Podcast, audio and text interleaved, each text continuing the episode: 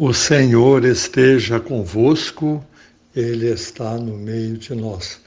Proclamação do Evangelho de Jesus Cristo, segundo João. Glória a vós, Senhor. Estava próxima a Páscoa dos judeus e Jesus subiu a Jerusalém.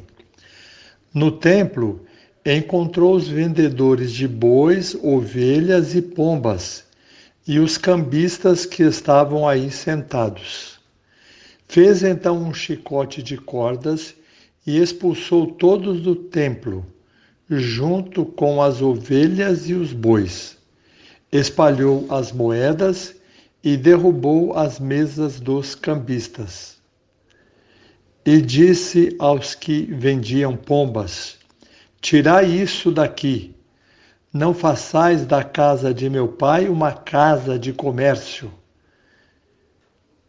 Seus discípulos lembraram-se mais tarde que a Escritura diz: O zelo por tua casa me consumirá. Então os judeus perguntaram a Jesus: Que sinal nos mostras para agir assim? Ele respondeu: Destruí este templo e em três dias eu o levantarei. Os judeus disseram: quarenta e seis anos foram precisos para a construção desse santuário, e tu o levantarás em três dias? Mas Jesus estava falando do templo do seu corpo. Quando Jesus ressuscitou, os discípulos lembraram-se do que ele tinha dito e acreditaram na Escritura e na palavra dele. Jesus estava em Jerusalém durante a festa da Páscoa. Vendo os sinais que realizava, muitos creram no seu nome. Mas Jesus não lhes dava crédito, pois ele conhecia a todos e não precisava do testemunho de ninguém acerca do ser humano, porque ele conhecia o homem por dentro. Palavra da salvação, glória a vós, Senhor. Durante esta quaresma, estou procurando mostrar a importância da conversão. A conversão é a mudança de vida para nos voltarmos para Deus. É um retorno a Deus para aperfeiçoarmos a nossa fé. E eu estou sempre procurando um par que nos deixa em dúvida com relação à conversão. No primeiro domingo da quaresma, a fera e o anjo. Nós temos um pouco de fera dentro de nós, de instinto, e também temos um pouco de anjo, de fé, de amor. E no domingo passado, de um lado, as vestes claras e brilhantes de Jesus, e do outro lado a nuvem, a veste brilhante que mostra a alegria, a vontade de viver, e a nuvem que joga tristeza em nossa vida. Eu disse que nós precisamos saber fazer esse jogo, por isso é importante parar no acostamento. E a base da conversão que eu estou usando é esta em muitas estradas nós encontramos a placa, né? Para conversão, aguarde no acostamento. Você não pode simplesmente chegar estando no meio da viagem e virar de uma vez o carro para pegar a outra mão ou para pegar uma estrada do outro lado da rodovia, não é isso? Então, é, parar e é isso que nós vamos fazer também hoje. Hoje nós vamos ver o terceiro acostamento. O templo é o acostamento entre o corpo e o espírito. O corpo pede descanso, pede férias, comida, prazer. O espírito pede luta, sacrifício, pede a uh, vontade de crescer. Então, o que é o templo? O templo era no tempo de Jesus o local onde os judeus se reuniam para rezar. Então, o evangelho de hoje nos mostra Jesus respeitando o seu corpo e respeitando o prédio, o templo. Respeitar o corpo como espaço sagrado, como morada do Espírito Santo. Jesus frequentou o templo várias vezes. Logo criancinha, São José e Nossa Senhora o apresentaram no templo.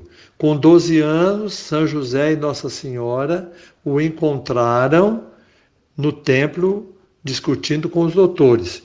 E hoje nós presenciamos Jesus expulsando os vendilhões do templo. O corpo e o espírito formam uma unidade. Jesus diz: destruam esse templo e eu vou reconstruí-lo em três dias. Isto é, vocês vão me matar, vão acabar com o meu corpo, mas em três dias o meu espírito vai viver de novo e o corpo vai ressuscitar. Meu corpo vai estar juntamente com o meu espírito. O Espírito é o sopro de vida dentro de nós. E o Espírito nos empurra para uma boa ação, para fazer as coisas boas. E o corpo executa o que o Espírito mandou fazer. Não é assim? Vamos supor, você vê uma pessoa sofrendo. O seu espírito diz assim: olhe só, aquela pessoa sofrendo, eu preciso ajudá-la. Seu corpo vai até lá e ajuda. O respeito mantém o espírito sempre vivo, dinâmico, presente. É, é preciso ter o respeito para com o templo de Deus, primeiro dentro, onde o espírito habita.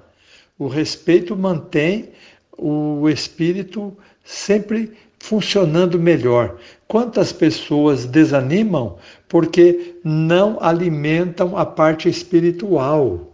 É preciso respeitar essa vida íntima nossa. E o zelo leva o corpo a cuidar de tudo que está ao nosso redor e do próximo. Então, se você cuida do seu espírito, você zela pelos outros e pelas coisas que você tem larga a mão de ser desmazelado, de é, não cuidar das suas coisas, de não cuidar do próximo. Em seu espírito, Jesus viu que o templo estava sendo desrespeitado.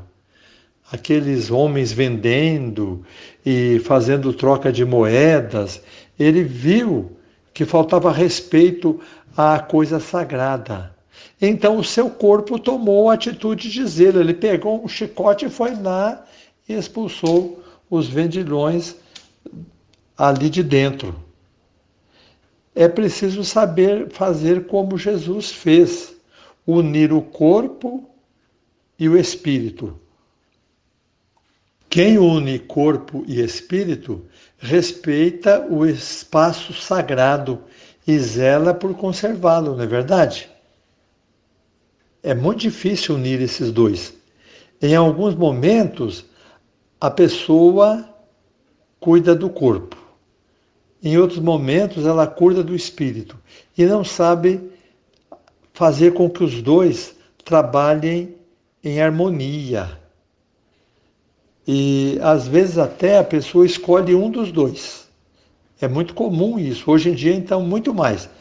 Hoje em dia, o pessoal está escolhendo o corpo. É.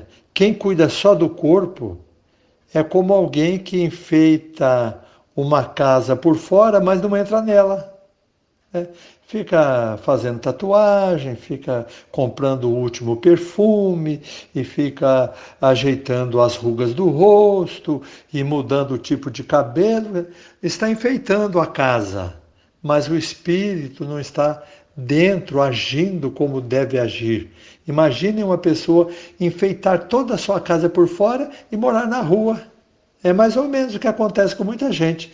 E quanto mais a pessoa enfeita o corpo, mais ela quer enfeitar, porque menos o espírito mostra o valor que ela tem. Ela não acredita no valor que tem, no valor que o espírito é, está mostrando a ela. E quem cuida só do espírito é como a pessoa que mora numa casa, mas não a conserva. É o contrário, né? Ela mora lá dentro da casa, fica lá, mas só fica rezando. Não cuida da janela, não cuida da porta, não limpa o chão, não mata as baratas e o corpo vai ficando relegado, abandonado e a pessoa só pensa em Deus e no espírito como se pensar no corpo e no zelo não fosse coisa de Deus. Claro que é, coisa de Deus também. Então, não basta cuidar só do corpo, porque você acaba morando fora da casa. A casa é muito bonita, mas fora dela. E não podemos cuidar só do espírito, porque é como morar na casa, mas não conservá-la. Então é importante fazer as duas coisas. Zelar bem do seu corpo, cuidar da sua saúde. Não é preciso se empetecar demais. Cuida do corpo, limpo, zelado para ah, servir ao próximo. E reze, incentive a, a sua espiritualidade, ame o próximo. Então, dando um exemplo, seria mais ou menos assim: olha, o espaço sagrado. É, um menino faz uma arte, o pai vai corrigi-lo. O pai pode ficar sério, ficar até com cara de bravo. E ele acaba sendo respeitado pelo filho, porque o filho entende que dentro do pai existe o amor. É isso que o pessoal não pega. É só falar de ficar bravo com criança já alvoroça todo mundo, porque não tem isso, é. É, não tem o espírito pronto. Se o espírito está pronto, pode falar firme, pode falar bravo. O menino dentro vai pensar assim: que bom que o meu pai está zelando por mim. Ah, mas o, o, ninguém cuida do espírito, ele fica só falando com a casa, não cria o espaço sagrado. Uma vez o Papa Francisco disse que de vez em quando seria bom bater no filho dar umas palmadas na criança, né? Aliás, ele nem disse isso. Ele disse que quando estava na Argentina, ele falou a um empresário amigo dele que poderia bater um pouco no filho para ele acordar um pouco para a vida, o filho pequeno. Dar umas palmadas nele, no lugar próprio, sem machucar o menino, para que ele acorde a primeira ministra, eu não lembro, é uma ministra da Alemanha, disse que o Papa teria que se retratar. Onde se viu o Papa falar umas coisas dessas no mundo moderno, no mundo atual? Na cabeça do Papa estava Jesus Cristo. Na cabeça da ministra alemã estava o Hitler. É diferente. Hitler não mas Jesus Cristo sim. É, então, o pai que tem um espaço sagrado em, ajuda o filho a entender, por amor, que ele precisa mudar de vida. É, corpo e alma formam um todo só. O pai está corrigindo, zelando e, ao mesmo tempo, é, bravo com o menino para ele se corrigir. Jesus Cristo sempre, Ritter nunca. Jesus Cristo sempre é nossa vida. É, o despotismo, não. Então é assim que nós devemos pensar é, na vida eterna em Jesus Cristo. Então, o templo é o acostamento entre o corpo e o espírito. Você precisa saber fazer os dois. Só um dos dois não é coisa completa, né? É, respeitar o espaço sagrado. Louvado seja nosso Senhor Jesus Cristo, para sempre seja louvado. O Senhor esteja convosco, Ele está no meio de nós. Abençoe-vos o Deus Todo-Poderoso, o Pai e o Filho e o Espírito Santo. Amém.